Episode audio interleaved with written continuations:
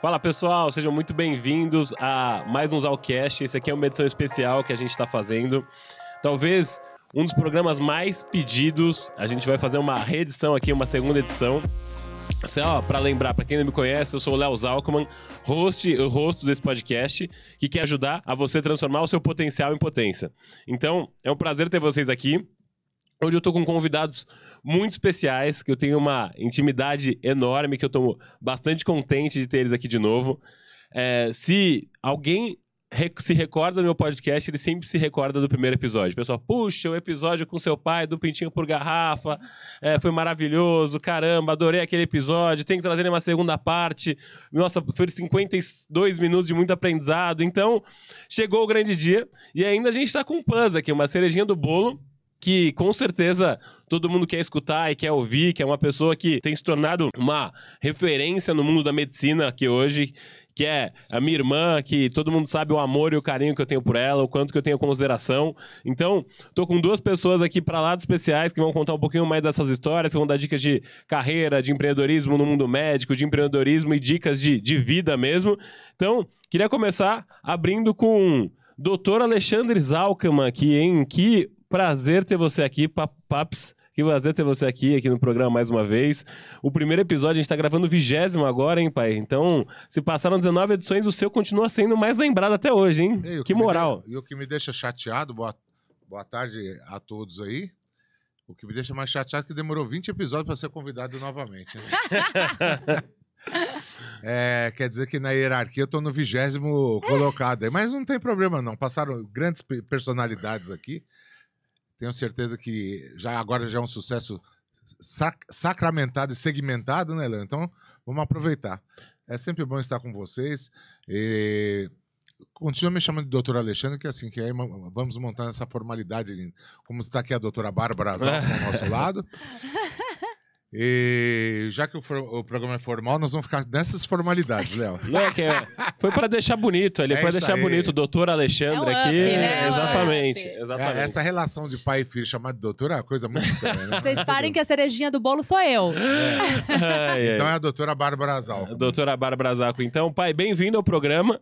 Eu sei que foram 19 edições que todo mundo só pedia, só se falava de uma coisa. Volta, Pintinho doutora. Hasht... por garrafa. Hashtag volta, doutor Alexandre. Hashtag volta, pai pai aqui ah, no Zalcast. É, você não sabe o que eu gastei de rede social para que o pessoal faça esse pedido. Mas legal demais ter você de novo aí, Paps. É... é um sempre um prazer estar com vocês, é um motivo de muita alegria, o coração enche de alegria de sempre poder participar com vocês. Quando o pai consegue é, participar com os filhos jovens, é uma benção, não sei até quando, né? Porque é. churrasco agora eu só faço sozinho.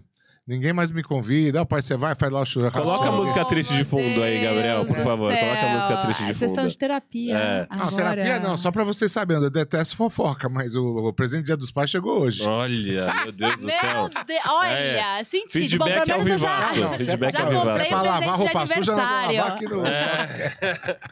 Entra agora aqui, vai, vai entrar agora o caso de família. Caso de família. É. Mas... Chama a Cristina Rocha, eu, eu já sou loira. Eu sou a Cristina Rocha. Rocha. É, e queria trazer pro programa também minha irmã, cara, a pessoa que eu mais amo nesse mundo, com todo oh. respeito. A mulher que eu mais amo nesse mundo, pra não ficar chato. É, é bom, porque de novo fiquei pra trás. É. Oh, meu Deus, ele tá carente. A hoje. mulher que eu mais amo nesse mundo aqui, minha irmã, minha parceira, que eu tô, todo mundo é conhecida aí como Doutora Bárbara, mas todo mundo sabe que quem conhece a gente mais de perto que é a Solange Solange. Bolos, Solange Bolos, Brits ou Britotes. Então, Babinha, muito bem-vinda pela primeira vez no Zalcast. Cara, é um prazerzaço ter você aqui. E tô muito contente em ter você aqui no programa pela primeira vez, Bri. Obrigada, Bri... Bom, e, assim, ele me chama de Solange e eu chamo ele de Brito, tá, gente? Só pra vocês saberem. muito obrigada, tô muito feliz de estar aqui. Inclusive, eu me infiltrei aí no programa, porque já tinha um burburinho que meu irmão ia fazer a segunda edição, não sei o quê, não sei o quê. Fiz, pois bem, fiz hoje eu estou aqui, peguei o meu pai, meu pai tava pagando conta, fazendo um monte de coisa, fiz a gente vai fazer agora essa segunda Continua edição. Continua pagando aí. as continhas aqui, você é, não repara não, gente. Aqui... Peguei o Léo, também fiz, Léo, venha que eu quero apoio, enfim. E aí estamos fazendo aí essa segunda edição muito melhorada, porque tem eu. Olha. Então acho que vai ser muito melhor do que a primeira, né, Léo? Verdade, verdade. Então, acho que assim. o que... Não tem um só humilde nessa família. tá complicado, tá complicado aqui. E, e acho que pra gente começar a bola aqui no, no Zalcast, começar o bate-papo, é, todo mundo já conhece a, e assistiu a história do meu pai. Acho que depois a gente reforça aí sobre a, o contato que ele teve com o empreendedorismo. Mas eu queria jogar, começar com a Babi aqui no programa. Babi, como que você é, se encontrou nesse mundo de empreendedorismo? Porque o mundo médico é um mundo que é muito distante disso. E eu vejo que você foi buscando, galgando um caminho completamente diferente aqui. E hoje você é uma referência nessa área de empreendedorismo médico. Conta um pouquinho pra gente como é que você encontrou e depois a gente leva aqui pro papai contar um pouquinho também de, de como que ele enxerga esse empreendedorismo da Bá e o meu aqui. Bom, tudo bem. Obrigada, Léo, pelas apresentações. Para quem não sabe, sim, eu sou médica. Eu trabalho na parte de beleza, de estética, dessa parte de, de transformar a autoestima das pessoas. E, bom, para mim, é lógico que é um caminho difícil, eu continuo trilhando esse caminho, mas foi menos difícil porque eu tenho duas pessoas maravilhosas que me ajudam aí, que é meu pai e meu irmão. É, no começo foi super difícil, eu dava um monte de plantão. E aí eu não tinha muita. Eu não tinha muita coragem de, de cobrar pelo meu trabalho. Então eu comecei a fazer os botox, tinha medo, o produto era caríssimo. Aí eu fui lá, fiz, aí consegui minha primeira paciente, vou fazer um botox, vou arrasar no botox. Pois bem, fazia lá a toxina, fazia o preenchimento na hora de pagar, eu falava: olha, imagina, não precisa pagar agora, não. Fiz, a hora que você quiser, você passa e paga. Que bobagem. Porque é, na faculdade a gente, a gente aprende muito que medicina é um sacerdócio, né? Que a gente não pode cobrar pelo bom trabalho que a gente faz. E eu me sentia muito mal de cobrar pelo, pelo meu serviço, assim. Então, eu ia lá, me matava para pagar os produtos, que os produtos são caríssimos, e na hora de cobrar, não conseguia cobrar. E eu também não, não tinha muita. Eu não tinha muita certeza de que eu era boa naquilo, sabe? Então, é, foi um processo para eu entender quem eu era. E aí, assim, eu posso falar o quanto que o Léo e o meu pai me ajudaram, porque eu ainda dava plantão. Meu pai, sai de plantão, para de dar plantão, vamos fazer essas coisas, começa a investir nisso, é isso que você quer fazer da vida. E aí eu lembro até hoje que na época eu ia encontrar meu primeiro lugar. Bom, eu lembro de eu chorando, ligando chorando para vocês dois. Não sei se vocês lembram. Eu trabalhava num coworking, então eu ia lá, era assim, a gente comprava a coworking hora. médico, acho que é interessante é, falar. Coworking médico. Então eu comprava a hora do consultório. Então, é, eu tinha. Eu só podia entrar na sala, que não era uma sala minha, era uma sala para todo mundo, cinco minutos antes do horário que eu tinha agendado. Aí eu entrava cinco minutos com mala, com tudo, e começava a tirar as coisas, e gás, e agulha, e todos os produtos, e não sei o quê. E aí atendi o paciente com aquela cara de quem é dona da sala, né? Aquela cara de quem já tava lá há muito tempo. Enfim, aí eu sempre esquecia alguma coisa. Eu lembro que uma vez vocês vão lembrar desse episódio. Eu atrasei a paciente, porque eu tava sozinha, tá atendendo uma e atender a outra. E acabou atrasando. A paciente ficou super chateada comigo. Eu liguei aos prantos. Vocês lembram disso? Que eu liguei chorando, desesperado. A paciente ficou brava comigo. É. E aí, bom, aí eu lembro de, de procurar um lugarzinho meu, assim, uma sala minha. Levei meu pai para conhecer a sala comigo, lá na Renata, você lembra? Lembro. E aí tinha umas salinhas pequenas embaixo. E aí fiz, ai, pai, meu Deus, vai ser difícil, vai ficar apertado para mim, mas eu vou pagar a sala aqui de baixo.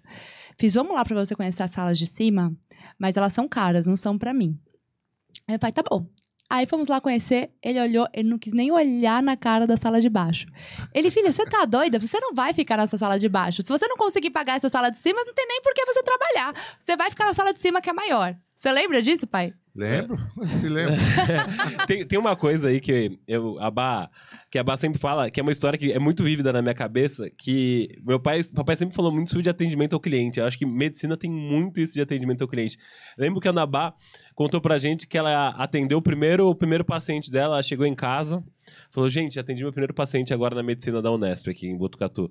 Aí eu lembro que ela falou, eu atendi hoje o seu Indalécio, o seu Indalécio, eu atendi ele aqui, Verdade. e nossa, foi ótimo, eu conversei com ele, agora eu tô conseguindo tirar um pouco da medicina do papel. Poxa, eu conversei com ele, me identifiquei. E a Bala sempre teve uma coisa de é, se preocupar com o paciente e sabe, fazer um pouquinho a mais do que é, a gente está acostumado com medicina. Então, isso vem muito, acho que, da escola do meu pai, de sempre falar. Acho que desde pequeno eu vejo meu pai falar da importância do cliente, não é, pai? É muito importante. Você tem que encantar o cliente. De algum jeito você tem que.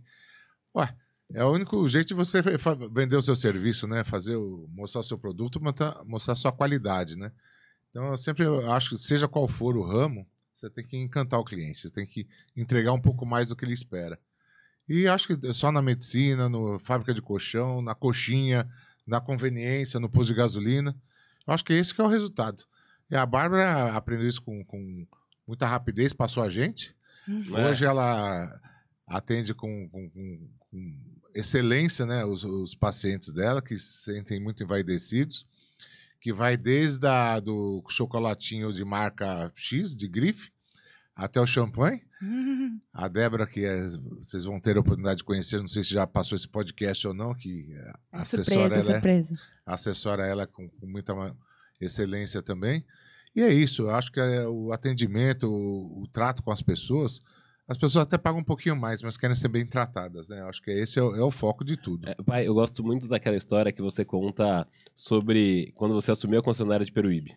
Porque, Ah, essa é ótima. porque sempre tinha um estigma de que Peruíbe não era um mercado que ia bem, que era super complicado e que a Fiat não apostava na região.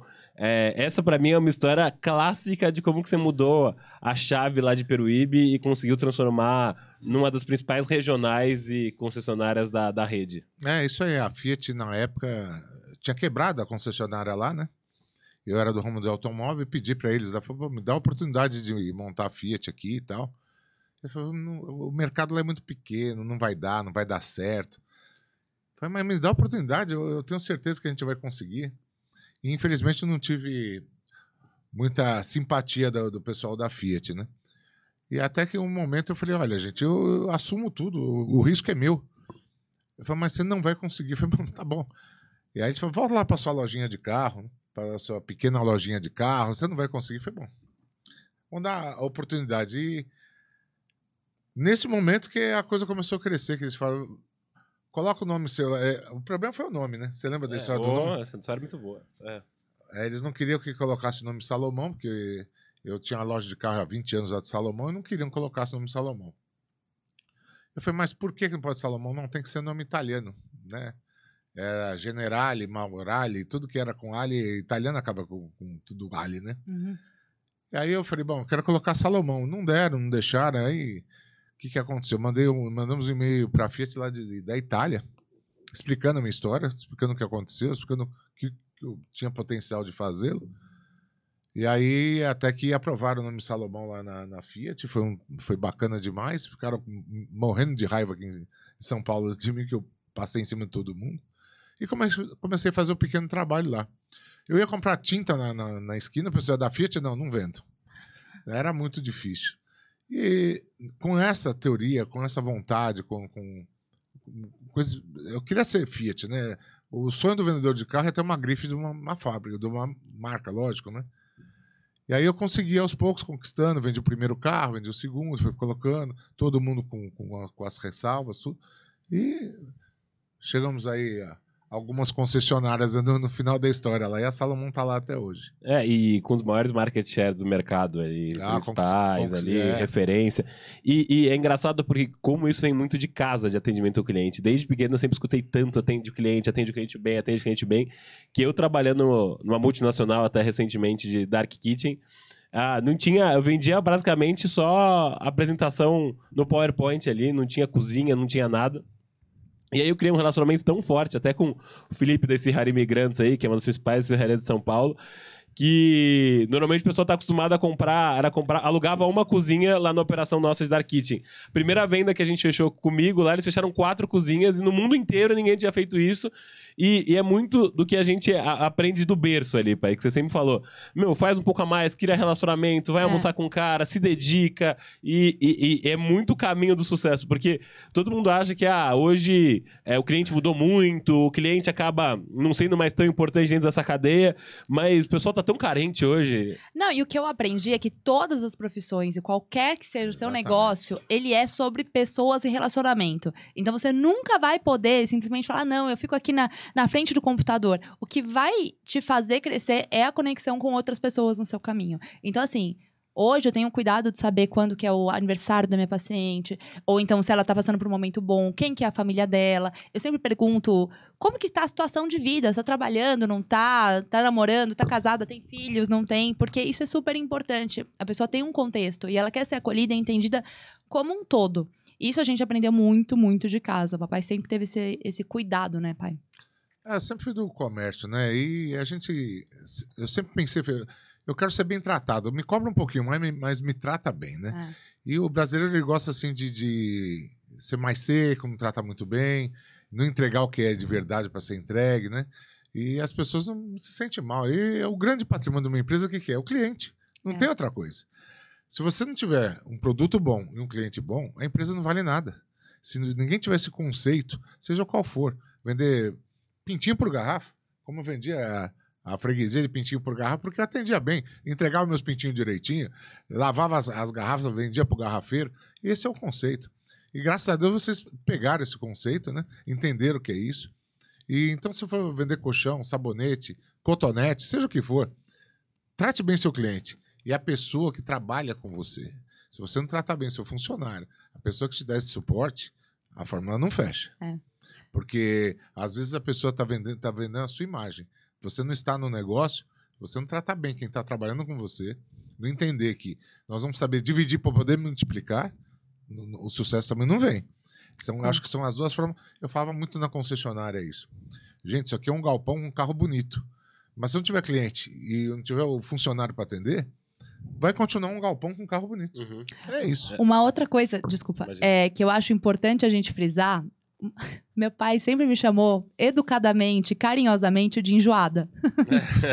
Ele é enjoada, porque para mim, no começo da minha carreira, era eu precisava parecer ser alguém que eu não era. Eu precisava ser uma pessoa muito chique, muito cheia de rococó e não sei o quê.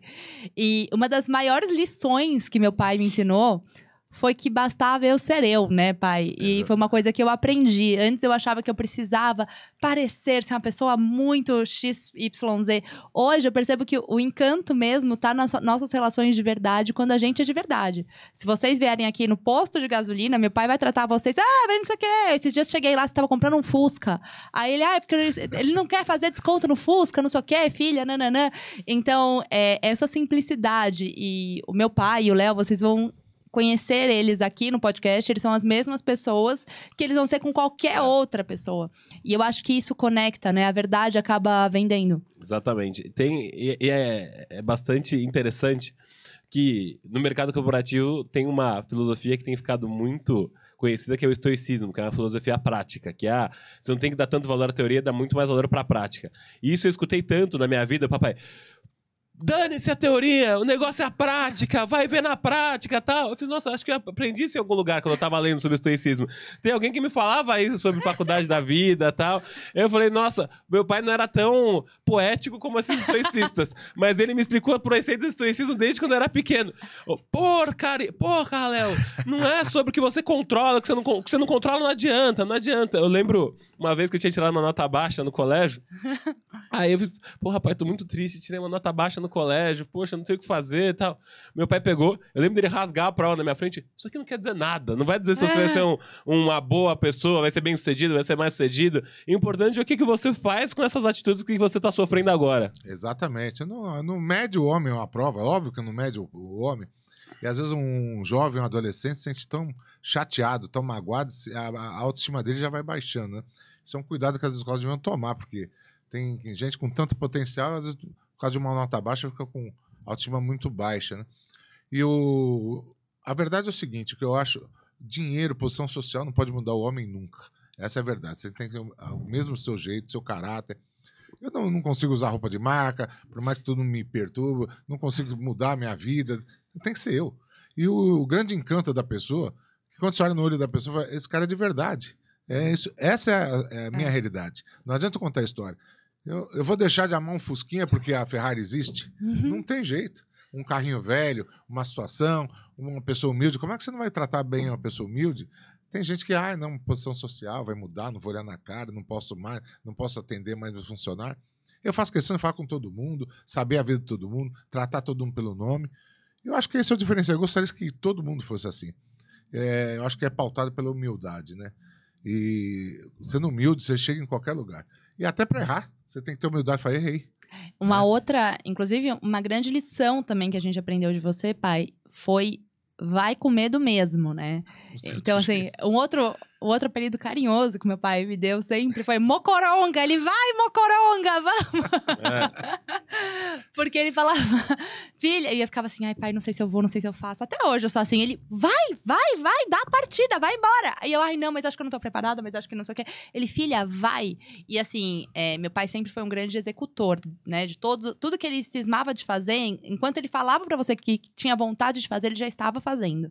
E às vezes ele não conhecia do ramo, ele nem sabia como que ia ser, ele falou assim, mas eu vou, eu, eu sei que é isso que eu quero e eu vou atrás disso.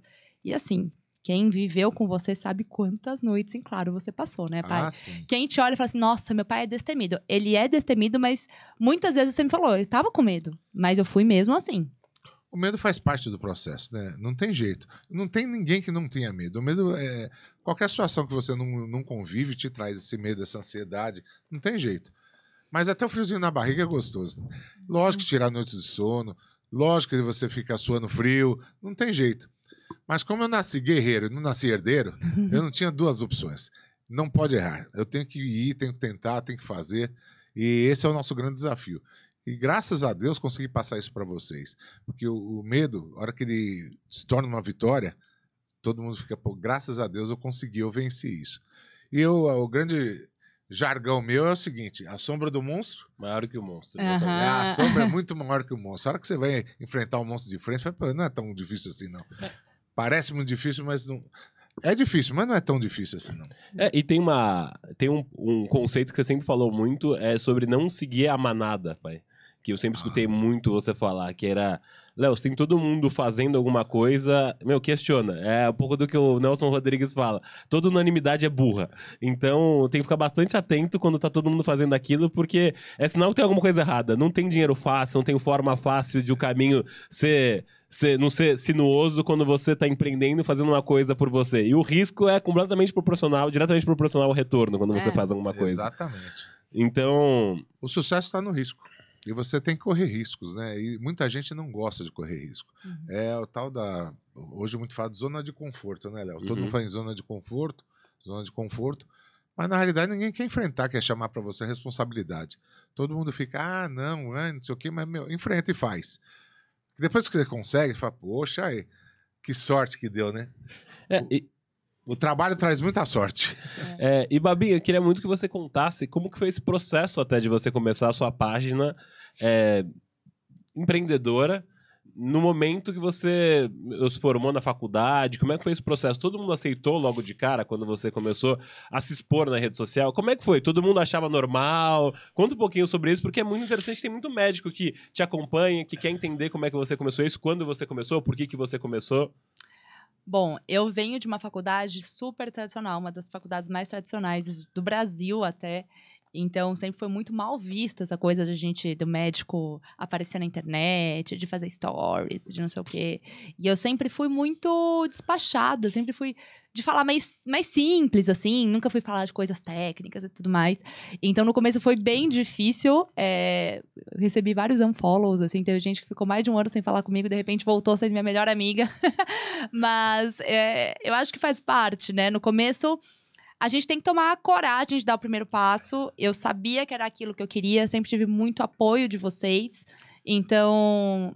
E, e assim, a gente começa a se mostrar um pouquinho. Aí depois você fala, poxa, até que ficou legal. Aí a gente vai falar, quer saber, você e eu mesma. E aí as coisas começam a andar, né? Quanto mais a gente se mostra e quanto mais genuína é a troca que você tem com a pessoa que está te assistindo, é, mais as coisas funcionam, mais fluem. Mas lógico que existem duas coisas, né? Uma coisa é o quanto que eu apareço em rede social e outra coisa é o quanto que isso converte em paciente, porque eu não sou blogueira, eu sou médica, né? Então eu tô ali, eu adoro, não vou mentir, eu adoro falar do dia a dia, mas também vai muito do que as pessoas que estão assistindo, se elas podem se converter em meus pacientes. E eu lembro que meu primeiro ano foi bem engraçado, porque a maioria das pessoas que vieram, vieram diretamente do Instagram, ou seja, não me conheciam, e aí marcaram consulta comigo pelo Instagram. Mas, nesse primeiro ano, muitas pessoas que me conheciam estavam ali me assistindo, sabe assim, vamos ver se essa menina é boa mesmo? Vamos ver se ela sabe o que ela tá falando? E aí, no segundo ano ali de trabalho, eu comecei a ter muitos é, muitas pessoas que já me acompanhavam, que já me conheciam de outras épocas, por algum motivo, XYZ. E aí elas começaram a passar comigo, começaram a trazer as amigas. Então, assim, todo começo é difícil. É como se fosse realmente um, um negócio, né? Que você está abrindo. E quando a gente começa, além da dúvida do outro, é, o olhar do outro também incomoda mais do que ele incomoda hoje, sabe? Se eu tenho alguma crítica, eu falo, ah, tá bom, mas eu sei quem eu sou. No começo, qualquer crítica me desestabilizava, assim, de uma forma que eu falei, nossa, será que eu tô fazendo certo? Ai, meu Deus, não vou mais aparecer, enfim. Então, começo é bem difícil. Hoje em dia, eu adoro Instagram, é, curto, me divirto fazendo, mas a maioria dos meus pacientes vem de boca a boca mesmo, né? Então eu não tenho mais tanto essa preocupação de, ah, eu tenho que parecer ser uma pessoa ou tentar converter alguém. Mas é uma ferramenta super importante e que é dia a dia, tem que ter paciência. É, e, e é que vem aquela curva de dedicação ali. Você vai ter que dar um pico de dedicação, um monte de gente falando, falando mal de você, criticando. Aí vai ter aquele. Vai pra um vale e depois todo mundo volta a ser seu amigo e querendo E fazer igual. dessa fama e, usufruir dessa fama ali. É um pouco do podcast. Todo mundo fala, nossa, achava que era zoeira você fazer, que você fazia o podcast. E hoje todo mundo quer ser convidado pra participar aqui e contar um pouco da sua história. Meu pai, acho que é o exemplo vivo disso, pai. De, de tudo que você acabou entrando, ninguém nunca entendeu Não. muito da forma que você fazia e sempre falava, não, porque não faz isso. Tem uma, escola, tem uma história muito clássica de quando você comprou a escola Objetivo de Interlagos, que todo mundo foi contra. Ou mesmo aquela história quando você pegou um imóvel que estava com 90 processos trabalhistas lá no Ipiranga e todo mundo falou pra você não comprar esse imóvel. Qualquer uma das duas, acho que exemplifica muito isso. É, é- eu sempre fui teimoso, né? Sempre a hora que eu enxergo o negócio, não costumo dar muita bola pra torcida, não. Eu acredito no meu potencial, porque a hora que você consegue entender um pouquinho mais, enxergar um pouquinho mais, focar, e falar, aqui eu vou, eu vou buscar o sucesso, e tem pessoas que olham assim e falam, não, não vai dar, porque aqui você vai ter um entrave. Eu falei, "Não, eu vou, eu vou tentar. E a hora que você pensa, vai buscar o incentivo das pessoas, por incrível que pareça, a grande maioria não te incentiva. Te incentiva a você É. ficar na sua zona de conforto. Então eu aprendi a falar, não vou mais escutar ninguém, vou escutar a mim mesmo. E quer saber? Eu vou embora. E a, esse, imóvel que eu comprei tinha 90 e poucas ações trabalhistas. A concessionária tinha 81 ações trabalhistas quando eu peguei. Quando eu assumi lá a concessionária. Aliás, eu estou muito bom em ação trabalhista. Se alguém precisar de advogado trabalhista. É. Ah, lá na escola também tem bastante, tinha bastante ação trabalhista, agora não tem mais nenhuma. Mas é isso. É acreditar no seu potencial, não ficar com medo, ficar com zona de conforto, muito nhenhenhé, muita, muita técnica, muita coisa. Não adianta, Léo. O negócio é, é olhar, fazer, eu vou fazer. E quem quiser falar que fale mal, fale bem, fale de mim. E- Vai falando aí, gente. E, e como, que cês- como que vocês fazem pra não dar bola pra torcida? Que todo mundo quer ter sucesso, todo mundo quer se expor, todo mundo quer ganhar Eu dinheiro. tenho a fórmula disso. Se fecha no quarto e fala com você mesmo. Olha pra você, fala, eu vou, eu acredito em você. Eu acredito na minha raça, porque eu entrego mais que os outros, eu trabalho mais que os outros, eu me dedico mais que os outros e estudei mais que os outros, tenho certeza. Como a Bárbara, a gente fala da faculdade que ela fez. Eu lembro quantas vezes eu cheguei para ela, olha, enquanto você vai sair esse final de semana, ela se fechou quase dois anos sem, sem sair. E o, o pouco que ela saiu, eu falei, olha, o japonês está estudando. Lembra disso? Sem filho? pressão, né, pai? Sem pressão. A, a democracia sempre foi, foi, foi uma coisa muito minha, né? Com vocês dois. Sempre, é verdade. Isso me orgulha muito, ser muito democrático. Mas também vocês são testemunha que eu nunca me permiti. Verdade. A disciplina sempre fez parte da minha vida. A disciplina comigo mesmo. Sempre me cobrei muito. Nunca me viajei muito. Não tive grandes férias. Mas não tenho, não tenho eh, arrependimento nenhum. Porque me gratifica muito o sucesso. Me gratifica muita vitória. Não tem preço que me que deixou mais realizado do que ver vocês, meus filhos hoje, estar como estão. Chegaram onde chegaram, porque não é só encher o saco de vocês. Foram dar exemplo. Esse é essa é a grande diferença. Vocês não viram um cara dando só teoria, teoria. Eu não sou coach. Eu mostrei para vocês que o resultado aparece no trabalho. É na dedicação. É se dedicar, acordar cedo, dormir tarde, vivenciar aquele problema. Eu vou ter resultado, vou ter sucesso. E eu lembro da, de uma amiga da Bá que é falar bem do camelo. Cigana, essa é pra você. É, é a cigana, um beijo pra cigana. E olha, a hora que você começa a fazer a sua propaganda, que mesmo quando eu fui advogado, eu entregava, eu cobrava, disse, olha, eu sou mais caro, eu cobro mais caro, mas eu vou te entregar. Eu tenho certeza que nós vamos ter sucesso. E sempre convencia, me dedicava e a gente sempre tive boa parte de sucesso. E isso faz com que você pode, pode cobrar um pouco mais caro, porque você vai se dedicar, vai entregar mais. E hoje eu procuro profissionais que têm esse perfil, não, há, não são vários, não. Uhum. Não é fácil de achar, não. Exato. Não é isso? Exato. Não é. E tem muito aquela coisa de santo de casa não faz milagre. Eu tive que ir pro mercado, buscar um monte de informação, entender que liderança, por exemplo, é a principal forma de liderança, só para E depois eu voltar a trabalhar com você e falar, pô, caraca, ó. Meu pai me falava isso desde pequeno, não dava, não dava bola, e agora que eu tô voltando, eu tô dando uma moral pro, pro Paps aqui. O bom é que meu pai seguiu no exemplo. A gente fez lá, fez várias coisas, ele continuou dando o exemplo. Ele falou: tudo bem, eu vou continuar aqui firme no meu propósito, até a gente se cair na real, né, pai? É, exemplo. Aí, e tem que ter a oportunidade do jovem de você saber, esse caminho, existe esse caminho também, tem, tem, tem um sucesso esse caminho, mas é mais difícil, é tortuoso. E não tem caminho fácil. É. Vocês acharam caminho fácil em algum momento da vida? De maneira alguma. Porque reclama, ah, pai, você não sei se eu quero essa vida para mim, do comerciante, de você se dedicar, não poder viajar, não ter a segurança da CLT. Mas você vê que, por outro lado, também tem algumas penalizações que você não, não se gratifica. Uhum. Né? Nada como você fazer o seu, falar, eu estou gratificado, tenho vitória, tenho aconteceu, eu consegui vencer isso, eu consegui provar. Assim, deixar o seu nome assinado numa pedra, falar aqui, é, isso aqui fui eu que fiz.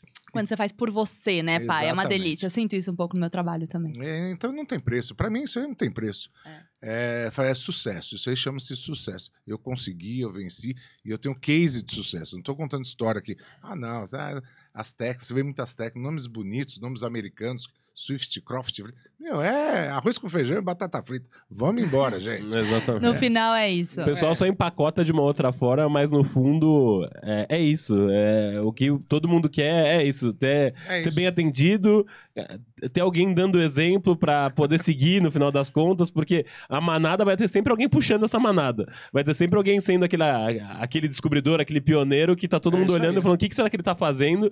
Vamos ver se ele, se ele vai na frente, se ele vai se quebrar a cara primeiro pra eu ir atrás depois se ele der certo. Não, e você ser diferente incomoda os outros. Porque a pessoa que tá ali fazendo o negocinho quadrado, ela não quer ninguém fazendo um, um círculo. Porque isso incomoda ela também, né? E a pessoa acaba projetando isso no outro. Eu queria, pai, que você contasse, eu não sei se você pode contar essa história, mas eu queria que você contasse a história de quando, se você não puder, tudo bem. Quando você foi é, como que você conseguiu pegar a bandeira Fiat? Que você falava, essa careca, essa olheira aqui é de trabalho. É, essa foi uma situação até delicada de ficar falando, mas eu, eu, eu falo, não tenho o, o porquê não falar, né? Tive uma reunião na Fiat lá e tinha uma, uma dívida para pagar na Fiat de, dessa bandeira anterior.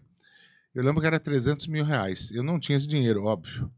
eu tinha uma loja de carro aqui, mas não tinha. Eu fui lá para Betim, sentei lá com, com os com os CEOs, os boss, os diretores lá. Falei, eu pago essa dívida em 10 pagamentos. E numa reunião com oito pessoas, outros diretores lá da Fiat, chegaram e falaram, filho, volta lá para sua cidade, para sua lojinha de carro, você não vai ter condição de pagar. Falei isso na minha cara, eu era pobre, mas era orgulhoso, né? Tinha jeito, doeu meu coração aqui, eu engoli aqui, falei, eu preciso dessa bandeira, vou ficar quieto, mas não dormi à noite. Tinha outra reunião, eu cheguei no, no outro dia, cheguei e falei: olha, ontem você falou uma coisa para mim que eu não gostei que você falou. O que, que foi? Você falou que eu não tinha condição de pagar o negócio, rapaz, que eu sou, que eu sou sem vergonha. Não, não falei que você é sem vergonha. Quando você fala que uma pessoa não tem condição de pagar, é sem vergonha. É só aí, é simples assim. Ah, o que eu entendo é isso. Eu falo para você que você não tem Não, você não tem condições de pagar, não sei o quê. Eu falei, meu amigo, deixa eu te falar, não sei quem é você. Agora, essas olheiras que essa cara aqui é de trabalho, não é da chapéu em ninguém, não. É de trabalho. Eu estou querendo tirar do negócio essa situação. Lógico que eu quero ganhar e pagar. Mas veja quanto é a vista que eu vou pagar. E essa foi uma cartada que eu fui muito forte, porque eu não tinha condição de pagar. Mas ele falou: você paga na hora? Eu falei: pago na hora. Mas você não vai me chamar de sem vergonha, não. E isso foi um grande motivador, todo mundo me admirar na mesa. é, sabe que você puxa a faca, bom, vamos ver o que vai dar. Não, esse cara foi forte, gostei de você. Eu só eu sei que eu sofri para mais 300 mil para pagar a Elizabeth. Aí eu falei, vou ter que desaplicar o dinheiro, preciso de cinco dias para pagar. E nos outros dias saiu correndo pra arrumar o dinheiro. Nossa, eu vim pra São Paulo aqui saí vendendo carro barato. Foi um sufoco do cara. Mas saí com a moral, com o peito enchendo, É. inflado, né? E aí, e um dia eu cheguei lá nessa reunião, o cara falou, eu falei, deixa eu te perguntar, eu comprava carro aqui na loja de carro, eu cheguei pro diretor lá e falei, escuta, não, deixa eu, vai chegar uma, uma cegonha de carro zero na porta da minha concessionária, vai descer os carros e eu não preciso pagar. É, não precisa pagar, porque tem um Forplan de carro zero que você põe uma- um imóvel lá de garantia e você não precisa pagar. Vai, vai na- em cima da sua garantia. Você põe os carros no showroom. Então, quem vê carro em concessionário não é tudo deles, não. É tudo é. Aí eu falei, pô, pô, mas que esquisito, porque eu só compro o carro lá em São Paulo. Eu era lojista de automóvel, não era concessionária. Eu só compro, pago, faço cheque e os caras vão ver se meu cheque é bom, se meu dinheiro é de verdade. Agora vai ficar para um monte de carro zero aqui. Desce aqui, eu ponho no showroom, tudo maravilhoso. Não preciso pagar. Eu falei, onde é que tá a sacanagem desse negócio? Olha, quantos e quantos e quantos eventos da Fiat que o cara fala, Salomão, cadê o Salomão? Salomão, você- conta aí que eu- foi a sacanagem, que o negócio é maravilhoso. Falei, não, hoje eu sei onde tá a sacanagem. Tem que trabalhar pra caramba pra gente ter sucesso. Eu tive que aprender o que é oficina, o que é vender consórcio, que é lidar com muito funcionário.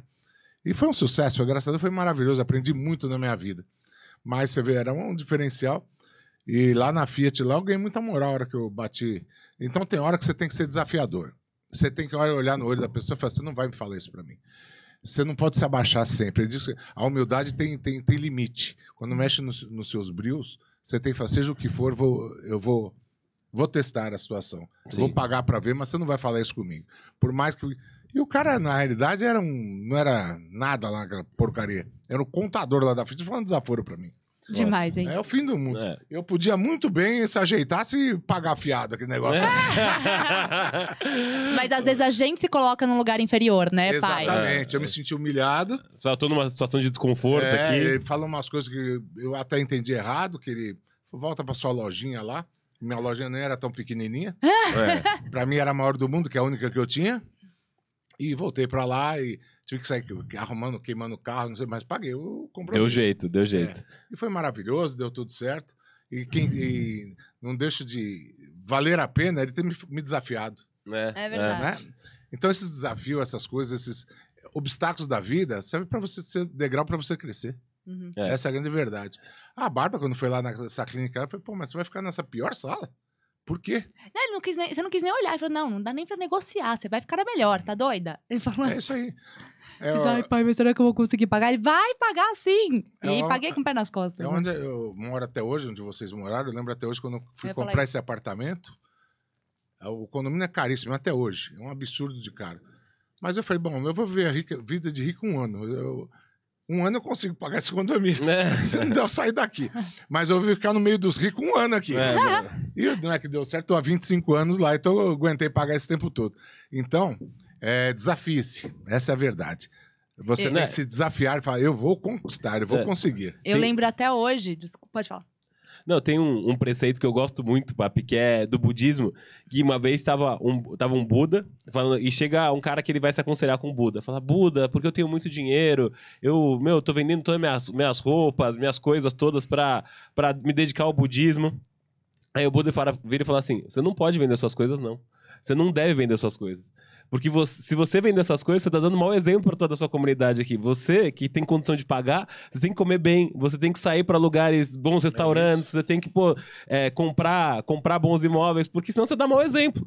Não é porque você. Se você tem condição, se você te- recebeu esse dom divino de poder Exatamente. ser melhor, você tem que mostrar também pro mundo que você. Não como ostentação, mas você pode mostrar ser melhor, assim. Você pode mostrar pro mundo que ele pode ser melhor e que ele pode se desafiar.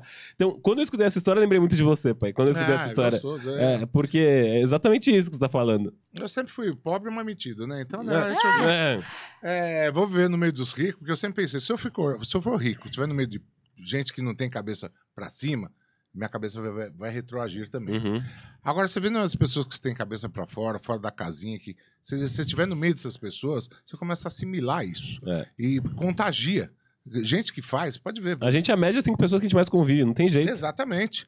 É, eu falei, vou ficar no meio dos ricos lá, quem sabe se me pega. E aí foi pegando a pontinha de lá daqui, pelo menos andamos de barco, andamos de helicóptero, aprendendo a andar de Ferrari, aprendendo a andar de tudo na vida, fui, fui aprendendo. Então, ah, usa um pouquinho, depois vende. E graças a Deus eu morei bem. Os desafios são esses. O desafio da vida é isso. É você se desafiar. falar, Eu mereço. Por que, que eu não mereço? E aí todo mundo acha que não, se, que não merece. É isso aí. Ah, isso não é pra mim. Por que, que não é pra mim? Uhum. Por que, que Deus não se agrada? Deus se agrada do É isso aí. sucesso. Sabe, eu sempre tive muito perto, sempre pedi tudo a Deus, sempre rezei bastante. Apesar de todo mundo achar que eu nunca rezo, meus filhos nunca viram eu rezando, mas rezo todo dia e agradeço a Deus todo dia o que eu tenho. E aí eu, eu falei, mas por que, que Deus não vai se agradar de, de, de eu ter o patrimônio, de eu ter possibilidades, de eu viver bem? Eh, Parece que é vergonha. Sabe, no inconsciente parece, ai, não pode. Pode sim. Queira bem, queira as coisas boas, deseja as coisas boas, até mentalizando você puxa isso para você. Uhum. Né? Isso é muito É, importante. e tem muitos da cultura do brasileiro mesmo, né, pai? De- do brasileiro, às vezes, aquele, aquela pessoa que tá ganhando dinheiro, que tá se dando bem, parece que tá tendo que fazer sempre um esqueminha. E que, meu, se você trabalhar, vai dar muita dedicação, você vai conseguir chegar no resultado esperado, assim. Natural, É, lógico. Não pode ter medo, não. Tem que acreditar. Não é vergonha ser rico, não é vergonha ter dinheiro, não é vergonha você poder viver bem. Agora, é, custa caro isso. Lógico que custa caro. Você tem que trabalhar mais que os outros. Você tem que fazer mais que os outros. Você tem que entregar mais que os outros. E enquanto um está descansando, quantos, quantos estavam viajando? Pandemia. Trabalhei todos os dias sem parar. Porque eu estava aprendendo um novo ramo, eu tinha que aprender, estudei, fiz acontecer. Quando voltou a pandemia, eu já estava na frente de todo mundo. Infelizmente, a vida é uma corrida. Se você quiser parar o seu carrinho, parar no estaleiro, você vai parar. Uhum. Agora, se você quiser continuar, co- eu sempre cortei pelo acostamento nas estradas.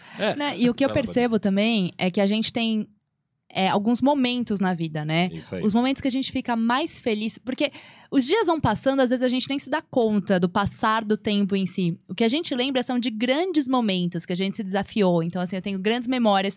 Tenho memória, por exemplo, do dia que você falou pra eu ficar com aquela sala maior.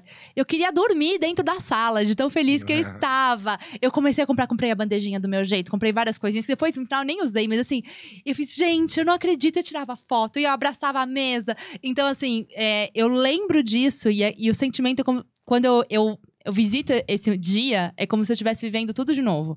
Eu lembro, por exemplo, dessa. Dessa passagem que você falou sobre a Fiat, eu lembro de você, pai. A gente na, você tava dirigindo, eu tava no, no banco do passageiro, você tava de boné e você falava assim: essa olheira, essa careca aqui é de trabalho. e assim, com uma paixão, né, tão forte. É, eu lembro muito, eu tenho muita recordação de grandes momentos nossos e que a gente se desafiou. É, eu lembro do dia que a minha mãe veio contar que a gente ia pro apartamento que a gente viveu tantos anos. A minha mãe me acordou, ela tava viva ainda, óbvio. é, me acordou e falou assim: Bah, a gente vai pro apartamento que tem uma banheira. Enorme, é que nem a da Vera Fischer no comercial da Óleo de Rosas Paixão. Ela ficou assim. ela deve ser, Fiz, meu Deus, é o auge. É. Então são momentos, é uma memória afetiva que a gente cria de grandes momentos da vida, sabe? Isso vale a pena viver. Como diz o Roberto Chinachique, os morangos da vida. É. né? é o sabor que você tem de vitória, de conquistar. Porque passa, na vida é- tudo vai passando, mas esses sabores, esses momentos, não tem preço, né? Você não, não- não esquece jamais na sua vida. É, e sobre desafio, eu vivi muito isso em casa, porque meu pai sempre quis que eu fosse formado em direito. E aí, acho que uma certa hora eu tive que desafiar também meu pai e falar: pai, eu não quero seguir o direito. E ele falou: então tá bom, perfeito, só que eu não vou te dar mais dinheiro. Eu não vou te dar mais dinheiro, é você que se vire e acabou. Eu Acho que. E eu lembro tava muito. Eu falei, porra, como assim não vai me dar dinheiro? Ele falou: é, pai, filho, você tá tomando suas escolhas, mas você assume seus riscos. Segura seus BO, negão. O famoso segura seus BO aí, eu não Causa sou e efeito. obrigado. É causa e É. efeito. Eu lembro que eu trabalhava tanto. Eu fiz, cara, eu preciso dar um jeito de me manter. Eu trabalhava tanto. No final de semana ia viajar e trabalhava, ia pros cursos da Fundação estudar. E rodava tudo que eu podia participar e aprender. Eu tentava aprender. Então, assim, foi um momento de muito crescimento para mim, porque além de eu ter que me desafiar é, profissionalmente ali, eu tinha que ter uma coisa que eu nunca tinha vivido, que era aperto financeiro. Então, eu lembro dele falar: Léo, se vira, você vai ter que dar um jeito de ganhar seu dinheiro aí. Então, eu vou te dar a oportunidade de você pegar essas roupas aqui que meu amigo traz, é, esse sapato, e vai vender. Vai vender, dá os seus pulos, vai vender. Eu falei, pai, mas como assim? Eu tô fazendo a faculdade de Direito, super renomada aqui no Mackenzie, aqui em São Paulo. Eu vou chegar com uma mala e falo, se vira. Você precisa dar um jeito de ganhar dinheiro, cara. Eu, eu dei meu jeito, você dá seu jeito também. Fala, caraca, filho da mãe do meu pai. Porra, eu não acredito que ele tá fazendo isso comigo. Eu fiz... Aí, hoje, eu, eu, eu acho que eu ressigni- ressignifiquei meu, meu contato com o dinheiro desde então. Mas naquela época eu ficava puto com meu pai. Eu falava, É, filha da é. mãe. Eu disse, Por que O tá fazendo isso era comigo? bravo. Era bravo, não, foi tudo muito suado, muito difícil. Não quer fazer a faculdade que eu. É democracia, gente. Ô, pai, você lembra uma vez que eu gastei muito no cartão? E aí, meu pai, assim, acabava com a gente quando a gente aprontava. E aí eu chorava e fui falar pro meu irmão: Eu tenho outras qualidades. É verdade. Enfim, o que eu, eu acho assim, é, vale a gente fazer um podcast só pra falar dessas peripécias aí do papai que são muito ricas, mas o principal e a minha alegria de estar aqui com vocês é o quanto que família é importante, né? E quanto que a gente dá força um pro outro. É E importantíssimo. eu lembro que meu pai, nossa, às vezes a gente ficava muito próximo de amigo, não sei o quê, e meu pai falava: "Olha, ninguém vai estar mais ali pra você do que sua família". E a gente já passou por umas barras assim danadas aí familiares e eu não estaria onde eu estou se não fosse por eles. E assim, E a gente sempre deu tanta força, tanta força, que é muito gostoso hoje nós no momento mais maduro da nossa vida, a gente poder reconhecer e poder continuar, né, com eles assim. Então, é o que eu acho assim, quando eu tenho amigos que por algum mo- motivo se distanciam dos pais ou dos irmãos, eu sempre falo, fiz, tenta é, recuperar isso, porque é, é um carinho, um amor que não, não tem igual, né? É, me, foi, foi muito importante. Eu lembro várias vezes a gente teve umas questões sérias aí com a minha mãe.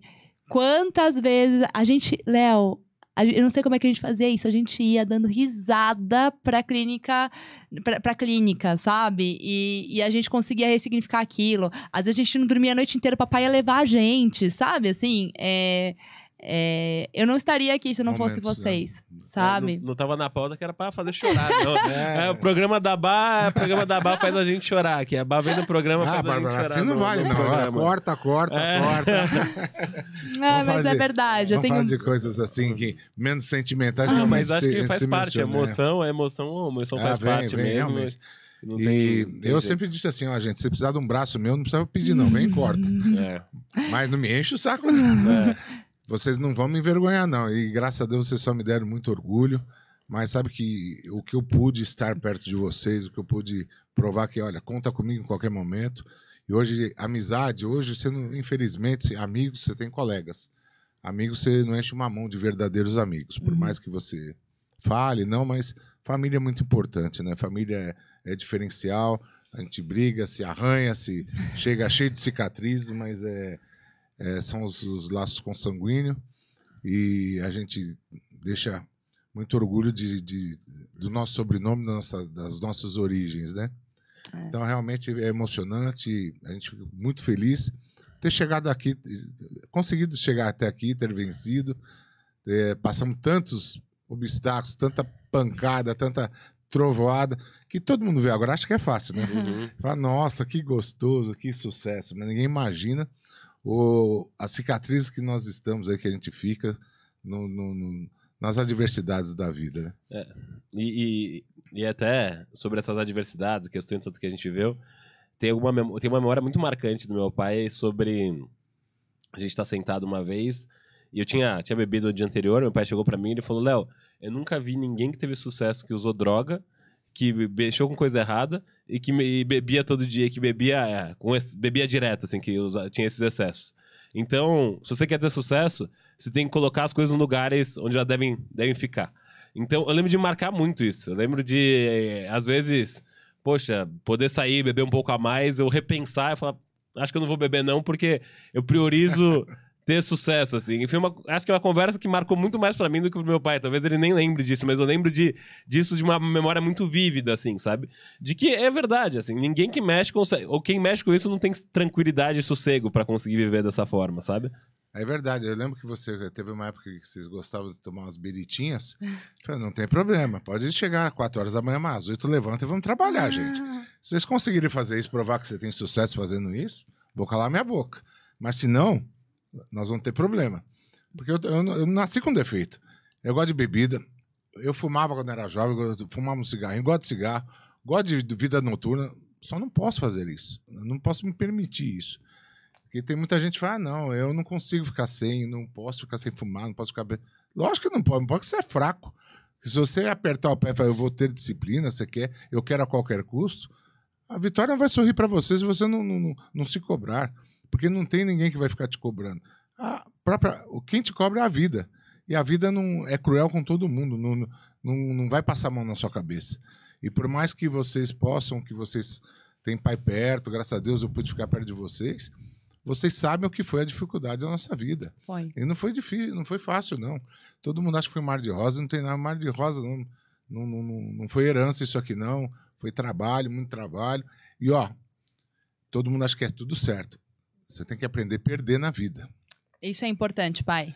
Perder, não olhar para trás, eu perdi, faz um X e vamos para frente. Não adianta você ficar sofrendo, se, se apaixonar pelos seus defeitos, pelos seus problemas. Exalta suas qualidades, olha no espelho, você é um vencedor, você vai ganhar, você pode, seu sangue, sua raça é maior que qualquer coisa. É, e dói demais perder, mas tem que saber perder para poder vencer. E nenhum vencedor só coleciona vitórias, ele Não coleciona derrotas também, né? É. faz muito parte do processo perder. Que aí todo mundo olha e fala, nossa, esse cara não erra, não perde. E quantas eu tive que assimilar, foi perdi essa, essa não foi bem. Vamos para outra, vamos começar. Os projetos que deram certo, aí você você pontuou, né, filho? Exatamente. Mas não pontua os que deram errado, não, pelo amor de Deus. Não, e incansável, né, pai? Você sempre É. foi incansável. Uhum. Não pode desistir. Aí está. É, desistir não faz parte, porque você não tem essa opção de desistir. Você só tem a posição, a condição, fala, vá em frente. Desistir jamais. não Papai faz falava, parte. ele, eu vou até o fim. É, e tem, tem muito na ciência isso, que se você se dedica 10 mil horas pra qualquer coisa, você fica especialista naquilo. E, É. Só que assim, todo mundo fala, ah, produtividade, acho que eu- consigo trabalhar 4 horas em 6, mas não tem bunda na cadeira que vence, que vence, qualquer, que vence qualquer produtividade. Se você ficar com a bunda na cadeira, se dedicar e se comprometer a fazer alguma coisa, isso vai ser muito mais eficaz do que às vezes tentar trabalhar 4 horas por dia da forma mais inteligente possível. Não tem 4 horas por dia que você vai conseguir deixar um legado trabalhando pouco. É, tem um cara na internet que eu vejo, ele fala, você quer comprar uma Porsche? Né? Quer. Quer porra nenhuma. Se você quiser, você ia buscar. Você não quer nada. E é isso mesmo. Quando você quer, você quer, você vai buscar. E não tem, não tem obstáculo. Você foca, é isso. Esse é meu objetivo. E eu sempre tracei meu caminho, é isso que eu vou buscar. Ah, se o cara falar mal, que não vai dar certo, não vai dar certo pros outros. E é o tal negócio, técnica, não. Quantas vezes eu vi técnica, não, financeiramente não vai dar. Eu não quero saber de técnica, eu vou na minha cabeça. E a- o meu notebook era um papel, um caderno. Eu sempre marquei no meu notebook. Ah, vou abrir meu notebook. Fulano tá me devendo, esse aqui não tá me devendo, tem que fazer isso, fazer aquilo. E o meu notebook funcionou muito bem. Aí vem vocês com esse monte de modernização aí, falando bonito, falando palavras em inglês, que agora nas reuniões tem que levar o Léo, porque é shift, é não sei o quê. O quê. Ah, meu, vai, bora, vai. Ô, Léo, fala aí, escuta o que o cara tá falando, não tô entendendo nada disso aí. Não, é, é muito, muito importante a gente trazer isso pra realidade, porque essa é a realidade do mundo hoje, né? Quem diria, hein, Léo, que você ia falar isso? verdade, O é rei verdade. da. Será que sua psicóloga tá ouvindo? Acho que a maior raiva do meu pai é com a minha psicóloga. A psicóloga, meu pai fala, fica falando mal de mim pro Léo, fica falando mal de mim pro Léo e tal. Aquela danada. ah. Ai, ai. Enfim, Que é, a psicóloga sempre vai contra os conceitos do pai, não sei porquê. Acho que ela tem eh, todas, né? Todas. Pai, faz- isso aí a gente vai trabalhar no É, não, psicólogo, vou falar né? aqui Vamos agora. trabalhar no Não, negativo. psicólogo, Virou sem caso de família lavação parte de dois roupa aqui agora. suja Não, aqui. Não, eu vou tentar lembrar o nome dela aqui pra xingá-la, mas não consigo. Eu lembrar. acho que a gente podia encerrar. Ah, a gente tem exatamente. que chamar a Cristina Rocha. exatamente. Caso Pessoal, de família, entra aí. É, queria agradecer demais a presença de vocês. Eu acho que foi um podcast mais rápido esse, foi uma pílula aqui, uma edição especial que a gente gravou. Cara, foi maravilhoso poder compartilhar um pouco dessas histórias aqui, contar um pouco mais a parte 2 com meu pai, trazer minha irmã pela segunda vez. Acho que a gente tem que trazer a Bá para falar sobre saúde e bem-estar num programa que é a especialidade da Bá. É, e vai ser um prazerzaço ter a Bá como convidada de novo. Então, queria terminar esse Zalcast especial aqui. Foi um prazer ter vocês com a gente até agora. Sigam o Zalcast nas redes sociais, Zalcast, no YouTube, no TikTok, agora também na rede, na rede vizinha. É, bah, queria deixar você. Até estranho chamar Bah de Bah. Bri, queria, queria abrir para você deixar seus contatos aqui. Quem quiser saber mais sobre medicina, saúde, sobre você, como que te encontra, e uma mensagem final para a audiência do Zalcast aí. Olha, queria muito agradecer. Eu também. Olha, pai, você ainda foi chamado no primeiro episódio. Eu só tive a minha chance no vigésimo. Olha entendeu? só, é, verdade. Ai, ai. Nem, nem tudo está A perdido. família quase não ciumenta, pelo jeito, gente. Vocês podem ver. Então, assim, um prazer participar. Eu sou super fã do Léo, acho ele maravilhoso. Então, eu tô muito contente de poder viver esse sonho que é seu junto contigo.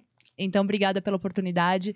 É, no Instagram eu tô como arroba dra, né, de doutora, Bárbara Zalkman, dra Bárbara Zalkman.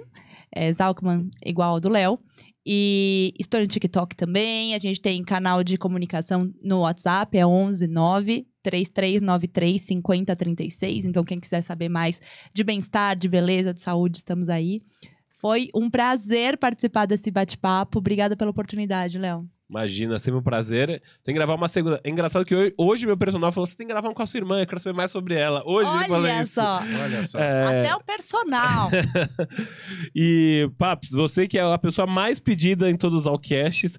Primeiro, como é que você se sente? Deixar o último recado pra, que- pra audiência. E quem quiser saber mais, conversar com você, como é que faz? Assim, a gente, é... eu não estava preparado para precisar o cast hoje, estava lá pagando minhas contas, o podcast é dentro da- da- do, do nosso negócio aqui. Aí foi puxado, nem, nem pentei o cabelo, nada, estava totalmente despreparado. Mas estar com vocês, para mim, é sempre um motivo de muita alegria, enche meu coração de felicidade. Estou pronto para vocês em qualquer momento, de qualquer jeito. Vocês sabem disso.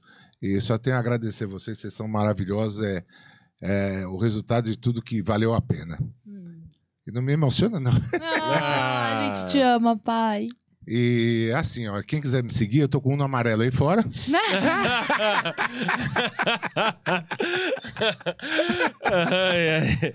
É, a placa foi, não, é três, hoje não vai rodar, depois das oito só. É. E tamo junto aí, é maravilhoso, sempre estar com vocês. Valeu a brincadeira, gente. Vamos pagar nossos boletos. Um beijo a todos. O Leozão vai estar sempre aqui, vamos estar sempre juntos. E, eh, vai pra TV esse programa aqui? Agora não vai, Vai pra Como é é TV? TV WA Epa, em breve. Aí, Você não TV vai Play. falar aí da Play, Play TV? TV. O Léo fica guardando na manga as coisas, a gente vai falando logo tudo. Detesto fofoca, mas é isso. É, esse aqui vai pra Play TV com certeza. Acompanha a gente nas redes sociais se você não conhece a gente. Arroba Zalcast, doutora Bárbara Zalkman e Uno Amarelo. Uno Valeu. Amarelo. Um abraço Aê, a valeu. todos. Obrigado, Tchau, gente. beijo. Tchau, tchau.